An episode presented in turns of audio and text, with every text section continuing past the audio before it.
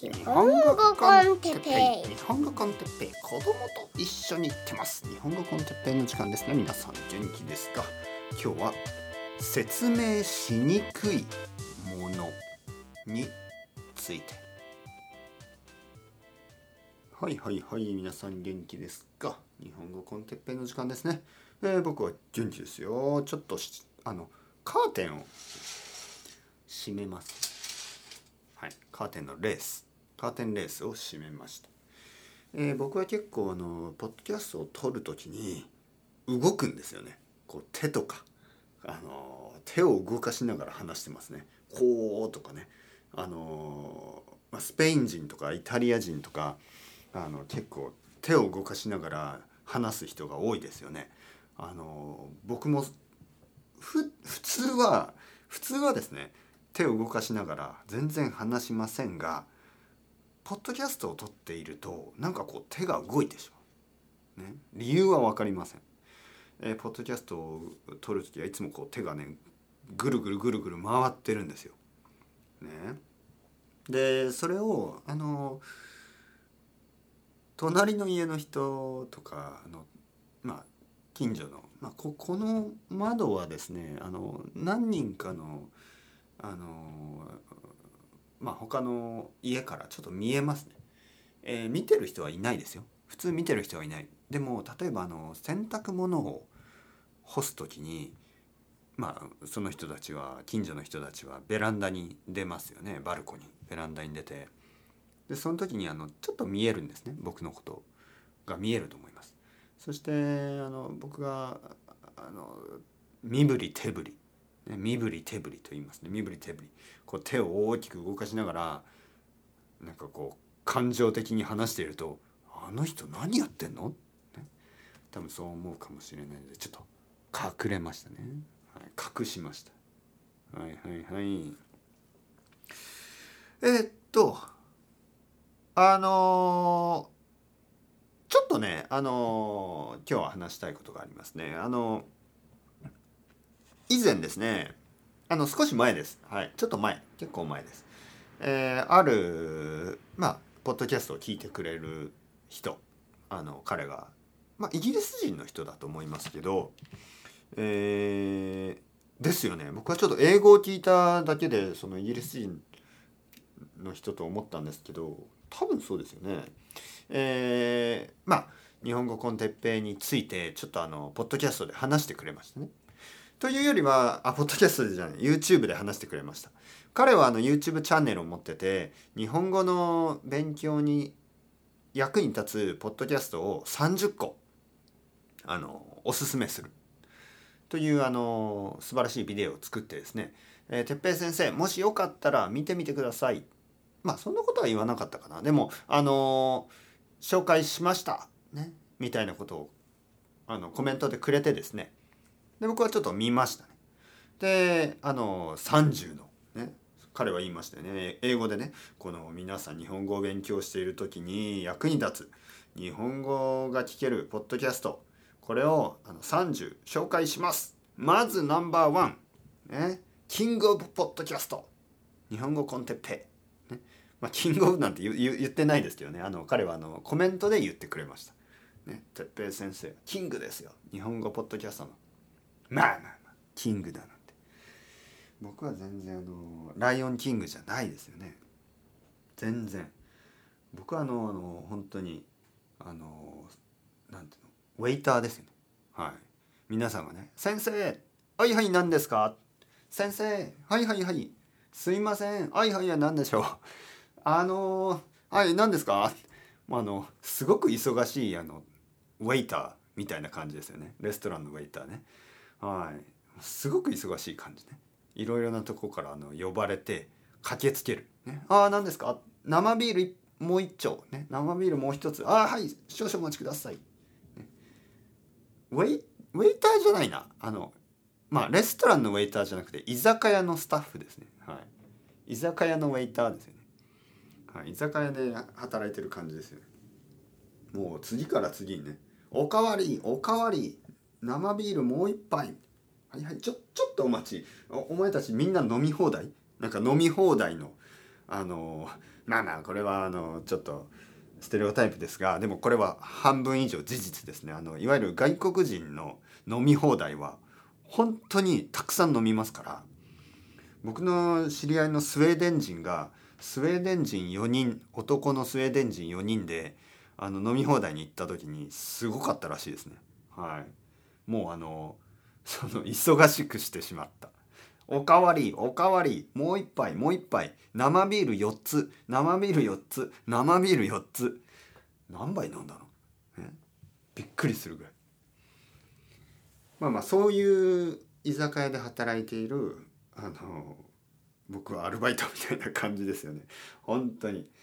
あのキングでも何でもない。まあまあ話を戻すと彼がですねその日本語コンテッペまあ素晴らしいポッドキャストですでそのどういうポッドキャストかっていうのをちょっとまあ説明しようとしてくれたんですが僕はねそこにちょっとあの難しさを感じましたね。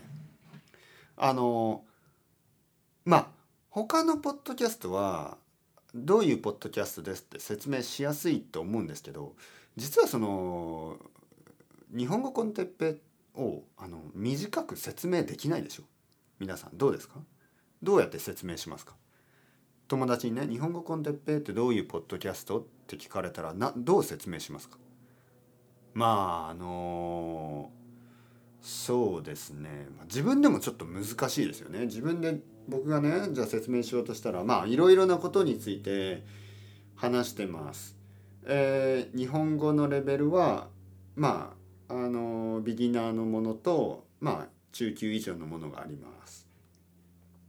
中級以上の日本語コンテッペ Z はほとんどほとんど普通の日本語で話してます。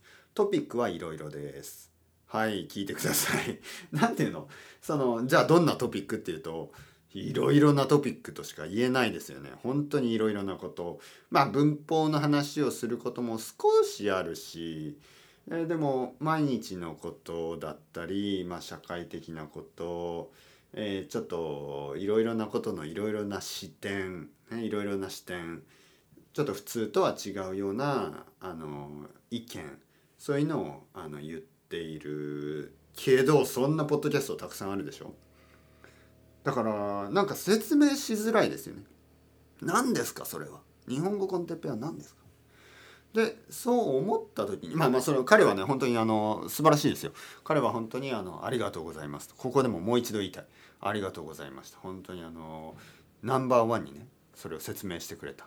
はい。素晴らしいですよ。嬉しかった。これからもよろしくお願いします。であの今日言いたいことはですね説明が難しいものについてですね。例えばえっ、ー、とこれは何ですか？はいこれ水ですね。炭酸水ですね。はい僕が飲んでいる炭酸水。こういうものはあの説明が簡単ですね。これ日本日本で汲まれた炭酸水、ね、日本の水ですね。九州の水。はい。悪くない、え、これは携帯電話アップルの iPhone ね。あの説明しやすいものがありますよね、えー、特にあの見えるもの。ね。触れるもの。フィジカルなもの。これは説明しやすい、えー、これは僕の奥さんですとか。僕は僕の子供ですとかね。あのまあ大体ね僕があの僕の子供と歩いていたらほとんどの人はああれはあの人の子供だなって想像できますよね。それはまあ社会的にまあこの40歳ぐらいの男とまあ6歳ぐらいの子供が歩いていたらしかもあの手をつないだり仲良さそうにお父さんと子供と思いますよね。友達って思わないでしょ？はい。普通はお父さんと子供と思いますよね。はい。だからあのまあ想像すれば常識的にね常識的に分かることっていうのもたくさんあるんですよね。だから例えばあのまあ常識的に分かること？なんかいろいろありますよね。あの食べなくても例えば寿司を見て食べなくても見ただけで大体味が想像できますよね。はい。あの寿司の上をね日本で寿司を食べる時はもうあのわさびが中に入っていることも多いですからね。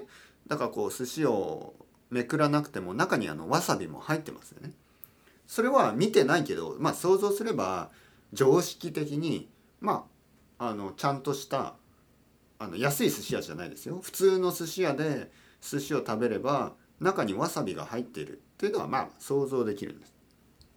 だから全く説明しなくても見ただけで味も分かりますよね。はい。今までの経験から。ね。でそういうものもたくさんある。えー、だけどだけどですよ。そのいわゆるアブストラクトなものちょっと抽象的なものいわゆるアート芸術、ね、そういうものってちょっと説明ができないことが多いですよね。ものによっては。例えばホラー映画。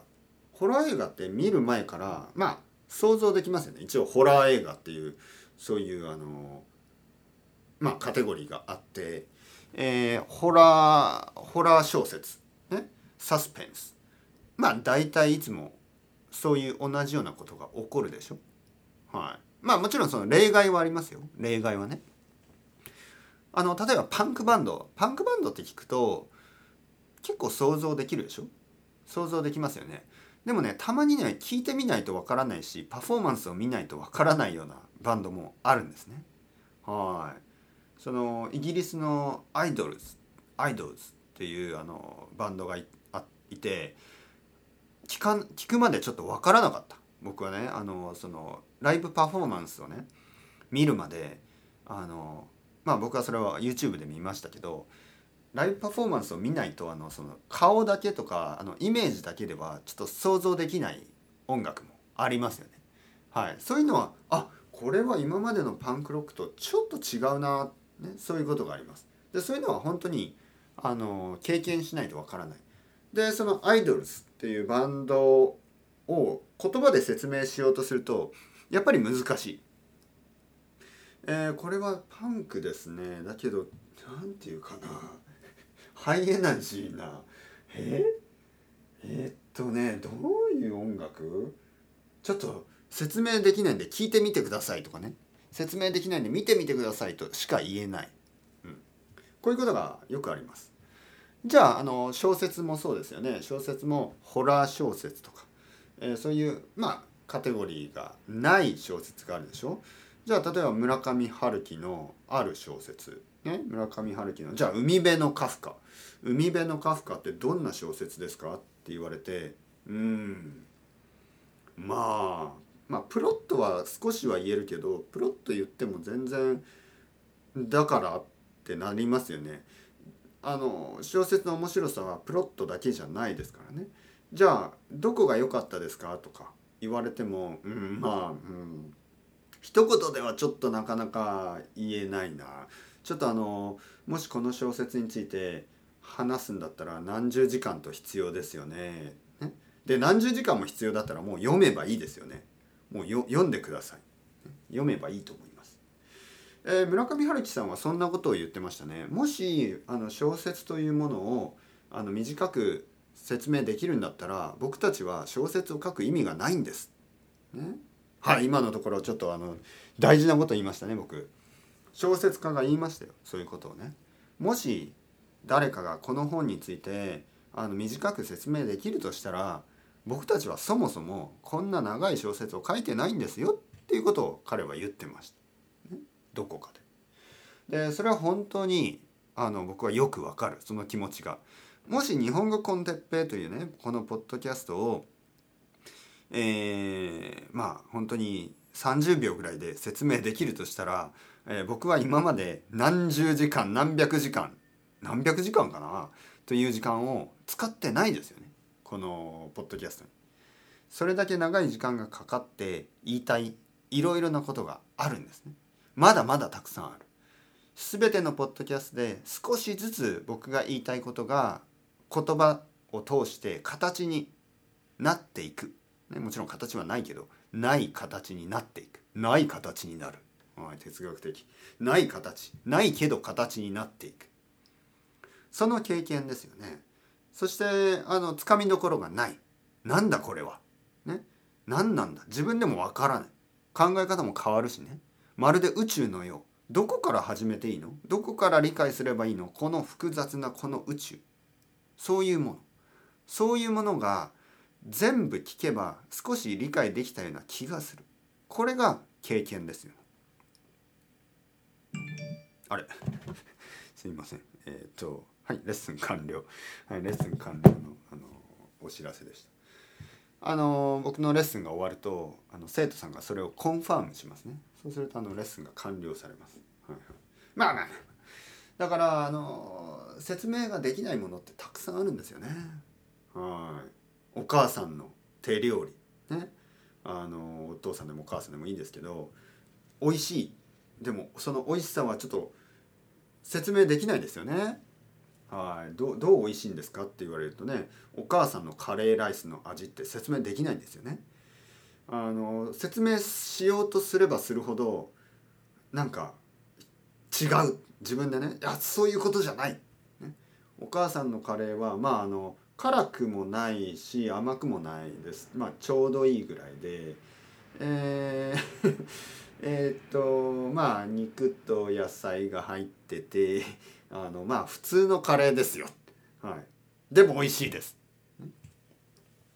じゃあどうやどうどうして美味しいですか？まあまあそれは多分僕のお母さんだからとか子供の時の思い出とか。まあいろいろ説明できるんですけど説明すればするほど違う。そういうことじゃない、ね、そう感じてしまう。フラストレーションがたまる。もし誰かが、ね、皆さんの誰かが日本語コンテッペイをね誰かに説明しようとしてそういう思いになってくれれば僕は本当に嬉しいです、はい、お母さんのカレーライスみたいに「え日本語コンテッペイって説明できないな。難しいな。まあちょっと聞いてみてください」ね。あの全部聞けば分かると思います。そういうふうにあの言ってもらえれば僕は本当にいいものを作ってると。あの自信を持つことができます。もし誰かが「あ日本語コンテペはこういうポッドキャストです」簡単に説明できたとしたら僕は残念なことをしているということですね。はい、そんなに簡単にね説明できるようなものだったら作る必要がないですよ。ね、このポッドキャストはこれを教えるポッドキャストです。一言でね。えー、まあ例えばこのポッドキャストは日本語を教えるポッドキャストです。それだけで済むんだったら僕はちょっと悲しいですね。はい、僕がポッドキャストをやっている理由はそれだけではないですからね。はい、日本語を教えるだけじゃない、ね、そんなんだったら誰にでもできるでしょ。はい、僕は自分でもよくわからない世界のあの人生の毎日のちょっとモヤモヤした感じちょっとうーんって思うことちょっと嬉しいことちょっとワクワクするようなことそういう説明がなかなかまあされないたくさんの人がシェアしないような感情を僕は日本語で皆さんとシェアしたい。そしてシェアシェアすることによってあの共通共通の部分ね皆さんがあこの日本人の、ね、40歳ぐらいの男の人。結構僕と同じことを考えてるなと。思ったり。あこの40歳の日本人の男の人。ちょっと僕とは違う考え方があるな。とか。ね、あ僕の10年前の考え方に似てるとか、ね、あ最近の僕の考え方に似てるとか、ね、僕の友達にちょっと似てるとか、ね、そういうふうになんか似てるとか似てないとかあの理解できる部分があったり理解できない部分があったりいろいろな気持ちになってくれてそしてそれが楽しい、ね、その気持ちが楽しいと思ってくれればそれはあの僕がやろうとしていることに結構近いと思いますね。日本語を教えるとか文法を教えるとかあの発音を教えるとかそれだけで一言で説明できるような、えー、ポッドキャストをやっているつもりはないんですよね。もし説明が難しければ難しいほど僕はあ自分がやっていることはもしかしたら結構あの面白いことかもしれないなと感じることができると思います。そういう小説がやっぱり小説になるべく小説ですよね。そういう映画がやっぱり映画になるべく映画ですよね。映画になるべき映画。ね。その一言で説明できるような映画なんてあの2時間作る必要ないでしょ。はい2時間作る必要がある映画っていうのがあるんですよね。映像でしか見せられない表現があるはずなんです。音楽には音楽でしか伝えられない感情それを表現することが音楽にはできると思うんです。それぞれのフォーマットでねそれぞれのあの長所ですよね。映画は映像そして音楽そしてアクターの、えー、アクターやアクトレスあの俳優や女優たちのあの演技。そういうものが全てあとは監督あのの指導。まあそういうのが全て合わさって映画というフォーマットになりますよね。映画の形が作られてその形じゃないと伝えられないもの、ね、あの小説では伝えられ伝えられないものを映画は伝えられるし、えー、小説でしか伝えられないものを小説は伝えることができる。映画では伝えられないものを小説は伝えることができる。音楽もそう、えー、ポッドキャストも僕はそうだと思います。全て全てのあのメディアのフォーマットがその長所、ね、いい点を使ってえー、それにしか表現できないことを表現する。人間もそうですね。僕は僕にしか表現できないこと表現できないこと、えー、僕に表現できること、ね、僕にだけ表現できることをあの皆さんにこのスタイルを使って伝えることができると思います。そしてそれは多分簡単には説明できないものかもしれません。というわけでそろそろ時間ですね。 ciao ciao hasta luego またねまたねまたね。